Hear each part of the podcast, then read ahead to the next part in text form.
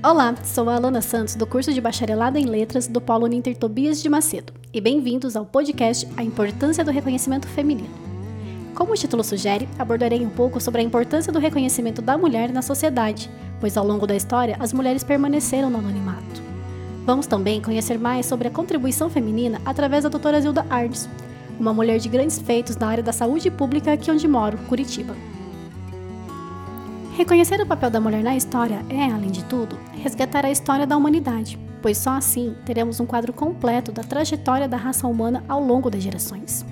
Além disso, tirar as mulheres do anonimato é importante para que as atuais e futuras mulheres possam inspirar-se, impondo-se na luta pela igualdade de gênero como pessoas que, assim como os homens, merecem respeito e reconhecimento por seus feitos. Nossa protagonista de hoje, a doutora Zilda Arnes, nasceu em 1934, no município de Forquilinha, Santa Catarina. Foi formada em medicina pela UFPR, tornando-se uma sanitarista e médica pediatra que visava ajudar crianças pobres da mortalidade infantil. Ela chegou a desenvolver uma metodologia para multiplicar o saber e a solidariedade entre as famílias pobres. Também trabalhou no Hospital de Crianças César Perneta, em Curitiba, e foi diretora de saúde materno-infantil da Secretaria de Saúde do Estado do Paraná, Devido às suas experiências, coordenou a campanha de vacinação Sabin, a pedido do governo do estado, combatendo a epidemia de poliomielite. Por fim, Zilda Arnes foi fundadora e coordenadora da Pastoral da Criança e Pastoral da Pessoa Idosa.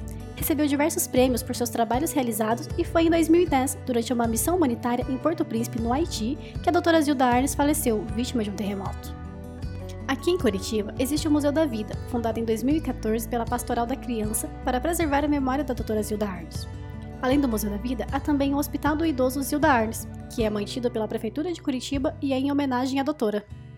No Museu da Vida, além de transmitir informações educativas sobre saúde, nutrição, educação e cidadania, também retrata a vida de sua fundadora através do Memorial Doutora Zilda Arnes, onde é possível acompanhar sua trajetória, conhecendo desde suas premiações e condecorações, formação acadêmica e sua vida profissional. A entrada é gratuita. E essa foi uma edição especial dedicada a todas as mulheres que por muito tempo permaneceram no anonimato, mas que agora são reconhecidas, inspirando as futuras gerações a valorizar as contribuições das mulheres na sociedade. Obrigada por me acompanhar até aqui e não deixe de refletir e pesquisar sobre grandes mulheres que deixaram e ainda deixam sua marca no mundo.